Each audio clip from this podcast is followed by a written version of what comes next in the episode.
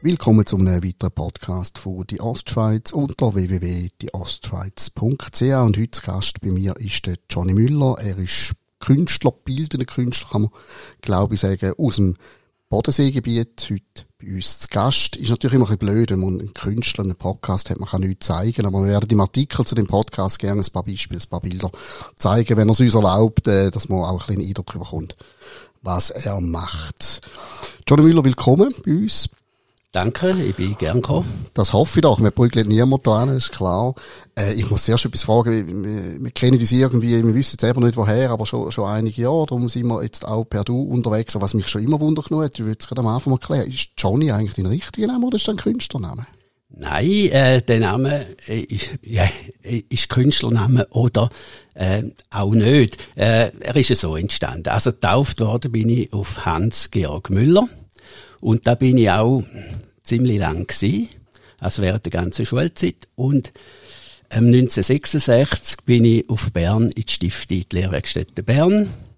Und dann äh, haben die Kollegen äh, erfahren, dass ich Hans heiß und in Bern ist ja der Hans ein Hosi.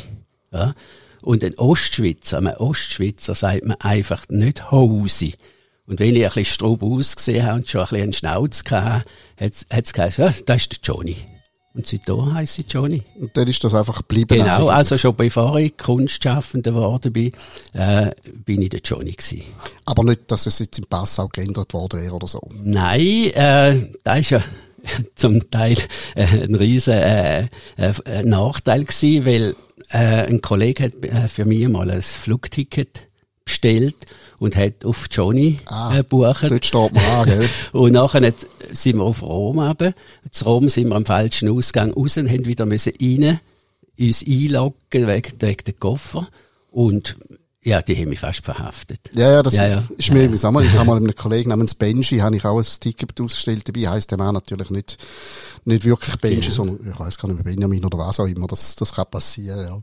Habe ich dich eigentlich richtig eingeführt mit dem Begriff bildende Künstler, oder sagst du dir anders?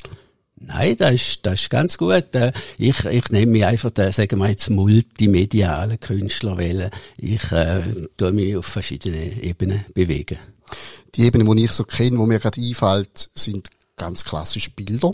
Aber es ist in dem Fall nur mehr. Also, wenn du sagst multimedial, auch noch mit anderen Materialien oder auch mit anderen Medien.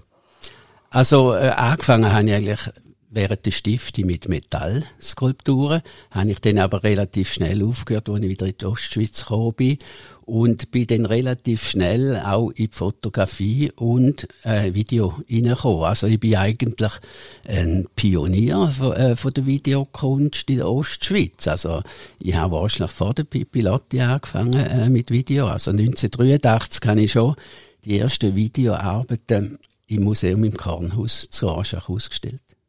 Und das äh, immer selber. Also du hast äh, von A bis Z von der, von der Idee, von der Konzeption zur Umsetzung oder schaffst du auch mit anderen Leuten zusammen bei diesen Projekten? Eigentlich schon. Äh, ich habe ja dann lange Zeit äh, noch in der FFA, respektive nach einem Schindler Wagon, äh, geschafft als äh, Industriefotograf und habe dort können eine Videoabteilung aufbauen und so habe ich natürlich auch Gelegenheiten gehabt, äh, von Grund auf alles äh, auch zu machen, respektive ich hatte dann auch Geräte zur Verfügung gehabt, wo ich äh, eigentlich meinem Hobby können frönen auf Kosten von, vom Arbeitgeber. Das ist nicht der Arbeitgeber gewesen. Und dann hat es nachher irgendwann einen, einen klaren Schnitt gegeben und du hast gesagt, hups, jetzt bin ich Künstler, basta die bürgerliche Existenz weg oder ist das neben dem Schaffen gewachsen und irgendwann so gewachsen, dass es einfach hast können machen? Nein, das ist eigentlich, das ist zu Bern entstanden, ähm, 69. Also ich habe ähm, 19, 2019 habe ich mein 50-jähriges Schaffensjubiläum gehabt. Also da hat es so, so angefangen. Ich äh, habe in der Lehrwerkstätte Bern geschafft und in der, im katholischen Gesellenhaus bin ich, äh, habe ich die Unterkunft gehabt und habe jeden Tag müssen am Löbecke, der bekannte Löbecke von Bern vom Kaufhaus Löb, habe ich müssen vorbei und am 69 haben die Berner Künstler äh, dürfen die Schaufenster gestalten. Unter anderem auch der Jean Tögeli. Und der hat so ein riesen Förderband gemacht, äh, mit, und das ist dann immer äh, kurz vor Feierabend ist das gelaufen. Also da hat auf einer Seite ein Kunststudent einen Teller äh, an das Förderband hergehängt. Da ist dann über das ganze Schaufenster gezogen worden. Und äh, am Ende vom Schaufenster war eine Plattform mit einem Hammer und hat den Teller verschlagen. Hauptsache etwas gar kaputt. Äh, genau. ja. Und äh, ich bin jedes Mal zur Abend dort stehen geblieben und habe dann einfach gefunden, also wenn Kunst so lässig, so spielerisch kann sein, für mich gibt's gar nicht mehr anders. Und ich bin auf Bern geschickt worden, zum Mechaniker lernen, dass ich mal das Geschäft von meinen Eltern kann übernehmen kann. Aber vor demselben Moment da habe ich gewusst, äh, Kunst wird mein Leben sein.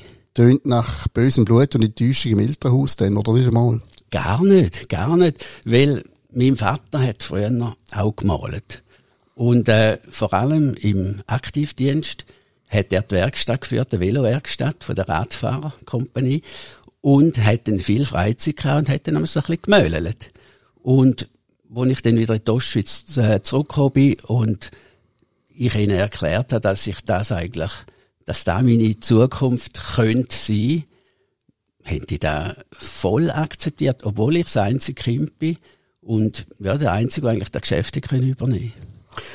Und dann kann man dann, man kann sich inspirieren lassen vom, vom Tägeli, das ist ja schön und gut. Dann kann man sagen, ich möchte das und dann muss es ja auch noch irgendwie aufgehen. Ist das von Anfang an aufgegangen? Hast du immer, immer können von dem leben?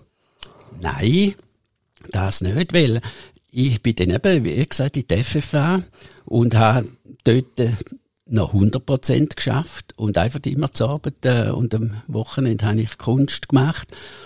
Und bei Schindler habe ich dann eben die Videoabteilung aufbauen hat dann irgendwann einmal, äh, Anfangs 90er Jahre, habe ich ein bisschen abgebaut. Das heisst, ich habe nur noch 70 Prozent geschafft, weil ich dann auch einige äh, Aufträge äh, bekommen im öffentlichen Raum.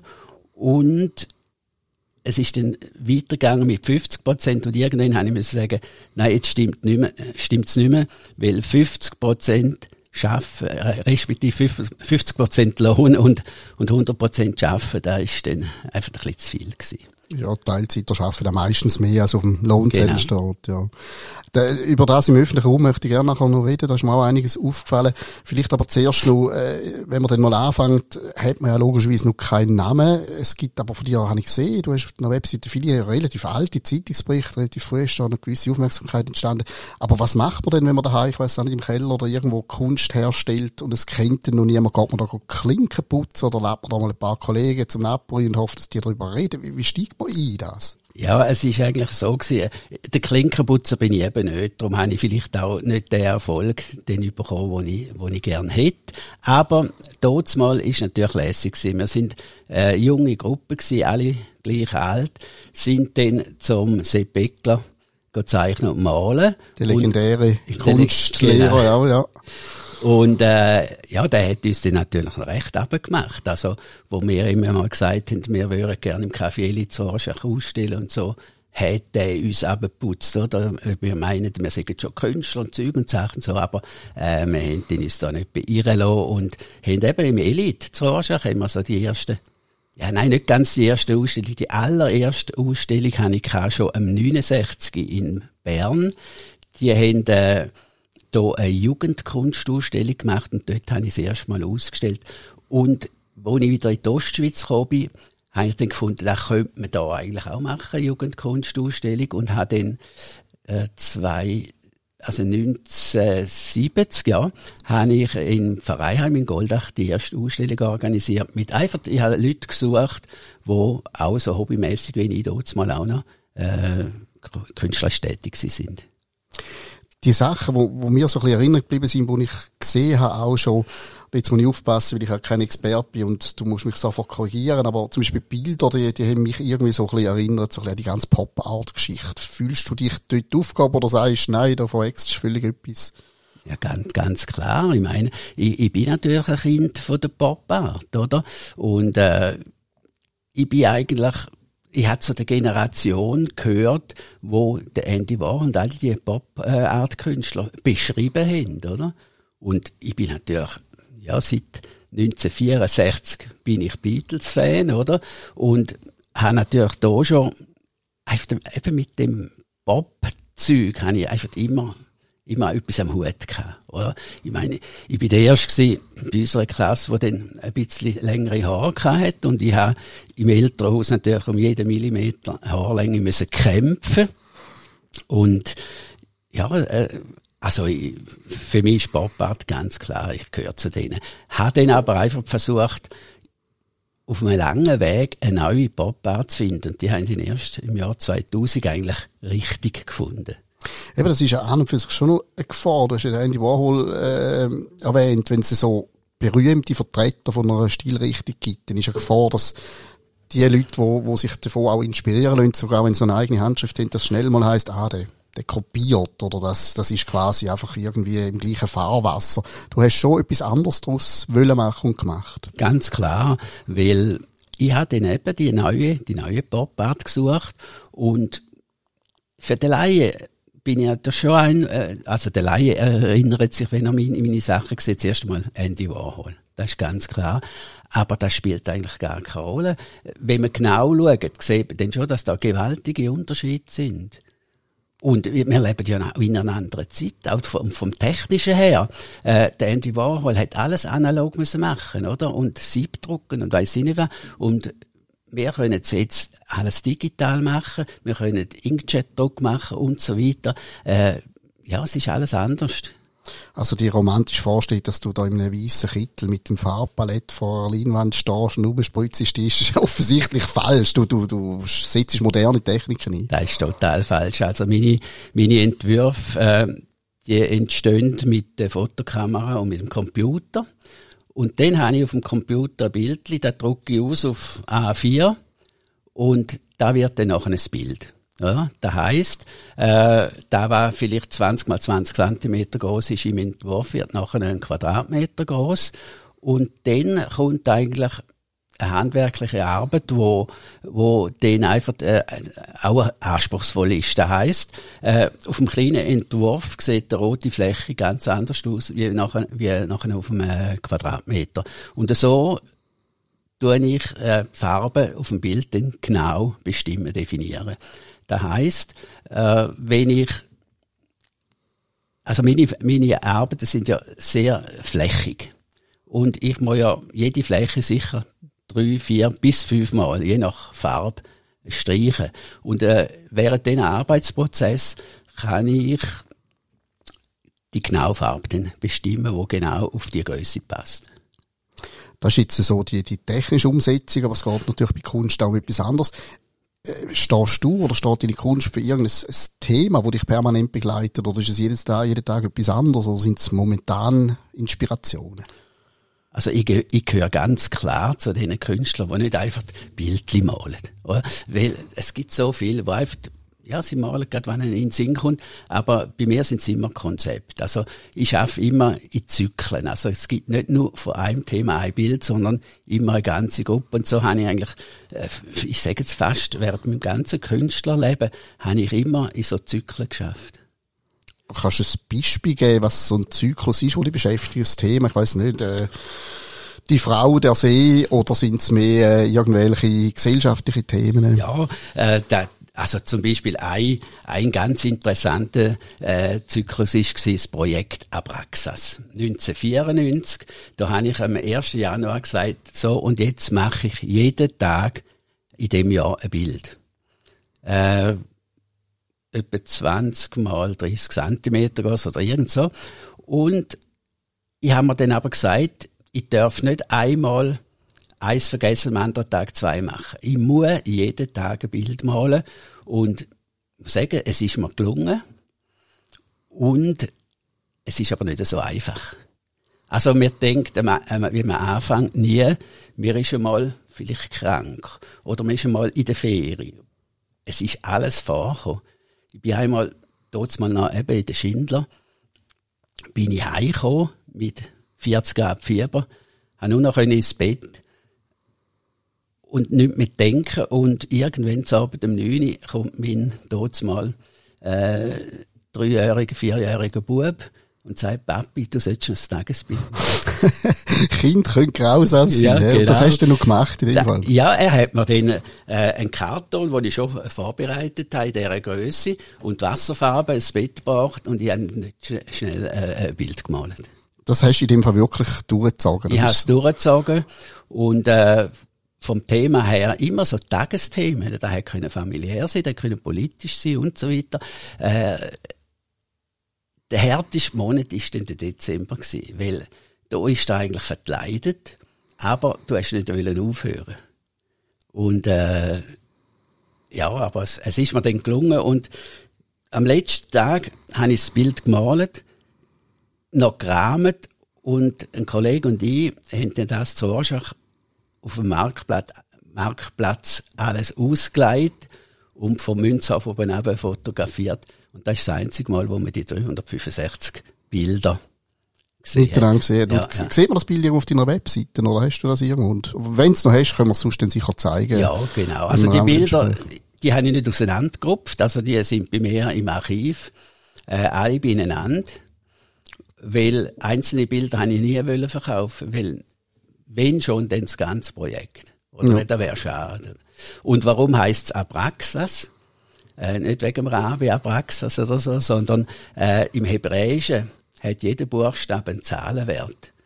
Und Abraxas zusammen gibt 365. Ah, okay. Das gibt gerade noch ein schönes Wort, das ist ja, ja wunderbar. Genau. Das ist ein gutes Beispiel dafür, dass eben äh, Kunst das Kunstwerk sehr stark auch jetzt in deinem Fall von einer Geschichte auch noch abhängt. Also Geschichte heisst, du hast ja jahrelang jeden Tag ein, Bild gemalt, das gehört dann wie, wie zu dem Kunstwerk. Und du hast gesagt, du, du willst nicht einfach malen, wie das andere Leute machen äh, ist denn das, ich frage jetzt extra Ketzer, ist, ist, ist es verwerflich, wenn man einfach etwas macht, wo der Betrachter sagt, das gefällt mir jetzt. Und, und es hat gar nicht mehr dahinter, es hat keine Geschichte dahinter, es hat kein Konzept dahinter. Verwerflich ist es überhaupt nicht, aber für mich ist es wichtig, dass eine Geschichte dahinter ist. Und gerade im freien Schaffen hat es natürlich sehr viele Leute, wo, wo meine Arbeit äh, gar nicht schätzen und gar nicht gefallen, aber es hat auch so nicht, die es gut finden. Also das ist, immer äh, eigentlich, äh, ja, jeder Künstler schafft halt anders. Ich denke, ich frage drum, weil manchmal hat man das Gefühl, es schlägt, das Pendel schlägt so wie die gegenteilige Seite aus. So, gewisse Künstler haben das Gefühl, es ist fast ein bisschen elitär im Stil von, äh, ich will auf gar keinen Fall auf Anklang stoßen, sondern äh, es muss fast weh tun, Kunst muss zum Nachdenken anregen und so weiter. Äh, und, und es, es darf nicht einfach gefällig sein. Ist das etwas, wo, wo in der Kunstszene so ein bisschen, so ein bisschen vorherrscht? Oder wirst du auch sagen, mal, es gibt so die, die elitäre Haltung gegenüber dem Publikum vielleicht auch, dass man es fast aussperrt? Teils, teils, ganz klar. Dort St. Gallen sieht man es auch. Ich meine, wenn man jetzt Heimspiel geht, anschauen, dann hat es zwar schon sehr viel äh, Sonnige. Aber für mich ist eigentlich mein Schaffen eigentlich wichtig und, und mein Schaffen stimmt für mich. Und alles andere ist mir eigentlich gleich. Du hast vorhin gesagt, du hättest jetzt vielleicht nicht den Erfolg gehabt, den du gerne gehabt hättest. Du bist aber äh, doch zumindest regional sicher bei Kunstfreunden bekannt. Äh, was ist denn so ein typischer Mensch, der einen Müller daheim hängen äh, Gibt es das überhaupt? Oder sind das ganz, ganz verschiedene Leute? Ja, da gibt's eben den typischen äh, Müller-Fan gibt's in dem Sinn nicht. Äh, da kommt, kommt manchmal jemand auf mich zu, wo ich, wo ich gar nicht damit rechne. Also, äh, ja, letztes Jahr ist mir etwas ganz Gutes passiert. Also ich habe äh, eine grossformatige Arbeit gehabt, weil meine Bilder sind im Moment so, dass vielfach nicht nur das Bild ist, sondern etwas aus dem Bild rausgeht. Oder? Also ich habe eine Arbeit gemacht über Berlin, also weil ich ja wollen 2019 ein Vierteljahr auf Berlin und da ist dann eben in die Hose gegangen, wegen den Gründen, die wir ja kennen. Und habe dann aber gleich schon zum Voraus mich vor allem mit der Berliner Mauer und so angesetzt und habe dann den bekannten Soldat, der dort über den Stacheldraht springt, habe ich äh, in meine Art verfremdet und habe, habe ihm noch Flügel dazu gegeben und dann noch Flügel, die abbrechen, außerhalb vom Bild. Und da habe ich in meinem Schaufenster im Atelier ausgestellt. Aber nicht gerade an der Straße, sondern ja, man hat es eigentlich gar nicht so gut gesehen. Aber letzten Sommer ist auf das Mal, hat mir jemand telefoniert und hat gesagt, er stände vor dem Schaufenster von meinem Atelier und sehe da eine Arbeit, die ihm wahnsinnig gefallen, ob ich die verkaufe. Das sage ich, ja, weil es das sagt. Und er hat mir dann da geschildert. Und der ist einer gsi, wo dort mal geboren ist, wo Berliner Mauer also zehn Tage später ist er geboren worden, das Berliner Mauer gebaut haben. Und er hat so viel Erinnerung an da, weil seine Mutter hat immer Angst gehabt, es gibt Krieg und so weiter. Und jetzt, wo 60 Jahre Jubiläum war, ist er eben gerade auch 60 geworden und hat sich dann das Bild eigentlich sich selber geschenkt. Und lustigerweise, jetzt hängt es bei ihm im Eingangsbereich daheim. Und zwar, es muss jeder Besucher, wenn er zu ihm mit die Stube reinkommt, an dem Bild vorbei. Also, Checkpoint Charlie sozusagen. Das ist, das ist nicht nur das Werk hat die Geschichte, ja, sondern ja. sogar der Käufer hat die Geschichte. Gen genau, weil äh, ich bin dann eigentlich erfreut und erstaunt gewesen, wo ich gehört habe, wo jetzt das hängt. Ähm, das ist ja vielleicht das Positive für uns Konsumenten, wenn du sagst, ja, es hätte vielleicht noch mehr können in der Karriere. Man wird nicht arm, wenn man einen Müller kauft, in dem Fall. Äh, du, es ist nicht eine Richterdimension, man kann deine Bilder kaufen. Ja, die sind absolut zahlbar. Also, es, es hat schon Leute gegeben, wo mir gesagt haben, ah, du bist viel zu billig. Also, du bist viel zu günstig, so muss ich sagen. Und, äh, ja, aber, ich meine, zu einem gewissen Sinn muss man ja auch leben. Und wenn ich einfach äh, Preise verlange wie ein Baselitz und, oder ein Gerhard Richter, dann äh, kann ich kein Bild verkaufen. Außer die haben einen guten Mentor oder, oder einen Kurator oder irgend so etwas. Und das ist eben auch wichtig in der Kunst, weil Kunst wird ja eigentlich vom Kunsthandel, von den Kuratoren und nicht unbedingt vom Künstler gemacht. Ja, und ist ja wahrscheinlich auch ein schönes Gefühl, wenn man weiss, das Bild hängt irgendwo und verstaubt nicht irgendwo im Keller. Du hast auch erwähnt, dass du im öffentlichen Raum schon einiges gemacht hast. Ich glaube, äh, zum Teil Gemeinskanzleien etc. dort.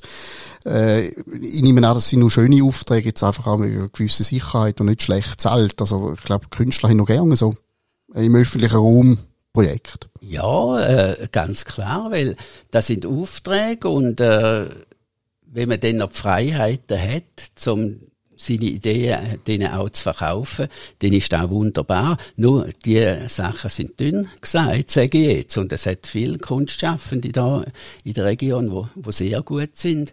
Und dann kommt es natürlich auch immer drauf auf Politiker. Oder? Also wenn man im öffentlichen Raum etwas macht, sei es in der Schule oder in der, in der Gemeinde, dann sind es vom Gemeindepräsident bis zum Schulratspräsident, wo da, oder auch die Lehrer, wo da mitreden. Und ich habe da ganz strobe Sachen schon, schon erlebt, und, aber, äh, aber auch gute. Also mitreden bis sie das sagen, das sollte irgendwie so, also du hast nicht freie Hand bei der Umsetzung von so etwas und die werden dann überrascht mit dem, was mal hängt oder steht. Ja, da, da fängt schon in der Projektphase an. Also, ich hatte das Goldach einen, einen Brunnen können machen, wo bei der ersten Sitzung die Lehrer gesagt haben, äh, ja, also was denn an unserem Schulhaus herkommt, da sagen dann schon mehr. Und dann habe ich gesagt, ja, wem gehört denn das Schulhaus? Gehört da euch, die angestellt sind, oder gehört da uns Steuerzahler? Und dann hat es dann angefangen zu funktionieren. Wo hat es überall, wenn man das mal wirklich sehen, so in der, in der Region, im öffentlichen Raum? Kannst du ein, zwei Beispiele nennen? Also, das Goldach ist es, äh, der Grossbrunnen beim TZM, also beim Feuerwehrzentrum. Eine ganz schöne Arbeit in der Musikschule Goldach. Und Raiffeisenbank Goldach hat auch ganz schöne äh, Arbeit im Foyer. Dann kann man das mal besichtigen. Und Feuerwehrdepot fahre ich Etwa die, das ist da mit dem riesigen Schluchturm, ja, oder? Genau, also das ist, genau. das ist das. Kann man das mal anschauen. Und natürlich kann man deine Arbeit auch bei dir anschauen. Du hast vor dir noch eine ganze Auslage von Blättern, wo, glaube ich, ein bisschen festgehalten ist, was du gemacht hast in der Vergangenheit. Und es sind ein Haufen Blätter und es sind lange Listen. Du bist produktiv. Also du, du gehst nicht an und sagst, äh, gut Ding muss Weile haben und ich hocke fünf Monate an einem Projekt. Nein, ich bin ein, ein totales Arbeitstier. Also, äh, ich schaffe eben auch gern. Für mich ist, ist jeder Tag, wo ich am Atelier sehe, ein, ein, ein schöner Tag. Äh, wenn ich auch viele Ideen, wenn, wenn ich alle die Ideen, die ich auf dem Computer habe, müsste umsetzen, dann müsste ich äh, drei oder vier oder fünfmal so lange leben, wie ich jetzt schon gelebt habe.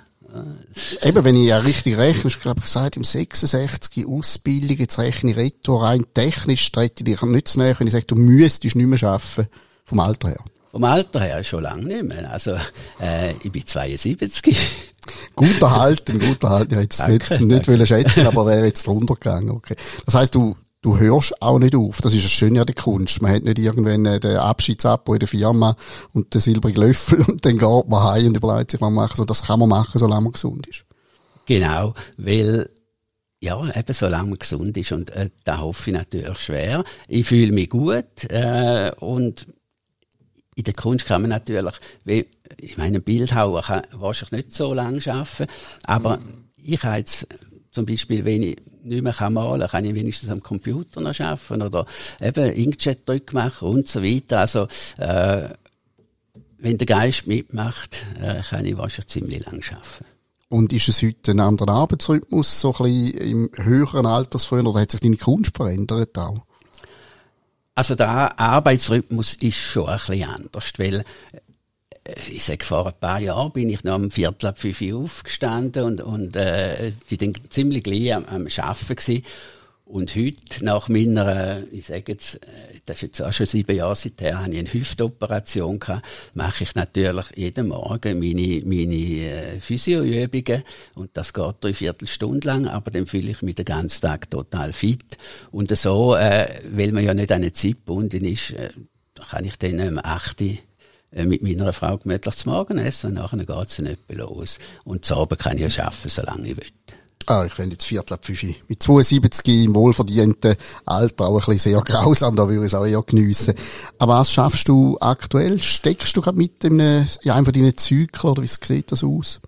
Ja, natürlich. Äh, im, Im Moment äh, bin ich natürlich dran, äh, hochaktuell. Also meine Themen sind immer zeitgeistbezogen und äh, es gibt hochaktuelle Themen. Also ich habe dort äh, 2019 habe ich den Roman gelesen, äh, The Eyes of Darkness von Dan Kuhns. Und äh, das ist ein Science-Fiction-Roman und schildert eine Begebenheit von 2020, wo in Wuhan ein Virus aus einem Labor entweicht und der heißt wie Wuhan 400. Äh, und die Geschichte hat mich fasziniert und nachher ist dann gerade das Sandertheater gekommen und dann habe ich natürlich sehr viele Bilder über Corona, das heißt über die heilige Corona gemacht, weil die hat es ja gegeben. Das war eine Märterin und äh, wird heute noch im Bayerischen und im Österreichischen, äh, da hat es Wallfahrtsorte, wo der heilige Corona gewidmet sind. Handkrom heißt auch die apulische Mafia. Sacra Corona Unita. also, Viel benutzte Begriff. Ja, also ich, ich hatte, ich habe mich dann äh, mit der, mit der äh, heiligen Corona befasst und irgendwann 2020 ist dann der Lockdown gekommen und dann hat es die bekannten äh, Lockdown-Erotics gegeben. Und das sind äh, sehr erotische Bilder im Zusammenhang mit Corona. Man hat ja dort Zeit für Erotik im Lockdown. Gut, da muss man wahrscheinlich auch etwas zeigen bei uns begleiten zu dem Podcast. Es tönt ja so logisch, wenn du sagst, du hast denn das aktuelle Thema aufgenommen, verarbeitet, Corona mit uns, aber sehr, sehr viele Künstler haben einen, einen riesigen Bogen drum gemacht. Ich weiss nicht, ist es nicht offensichtlich gewesen oder zeikel? Oder hast du selber wahrgenommen, dass Kunstszene in dieser Zeit äh, das auch thematisiert hat auf ihre Art? Ja, der Visarte hat da mal eine Ausschreibung gemacht und dann hat jeder können ein Bild einschicken, da hat man dann im Internet können anschauen und da hat es extrem viel gehabt, die sich äh, dem Thema angenommen haben. Aber äh, du, bei mir ist es jetzt einfach auch, ein, ein, ich sage jetzt fast ein Zufall gewesen, aber es hat natürlich eben schöne äh, Sachen und interessante Sachen gegeben, weil ich habe dann im Nachhinein auch viele Bücher gelesen, gescheite Bücher von gescheiten Leuten.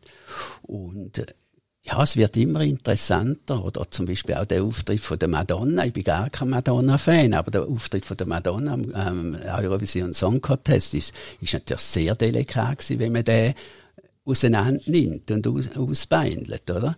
Und auf dem Plattencover 19, äh, 2019 entstanden, äh, ist hinten drauf eine Schreibmaschine, die Corona heißt.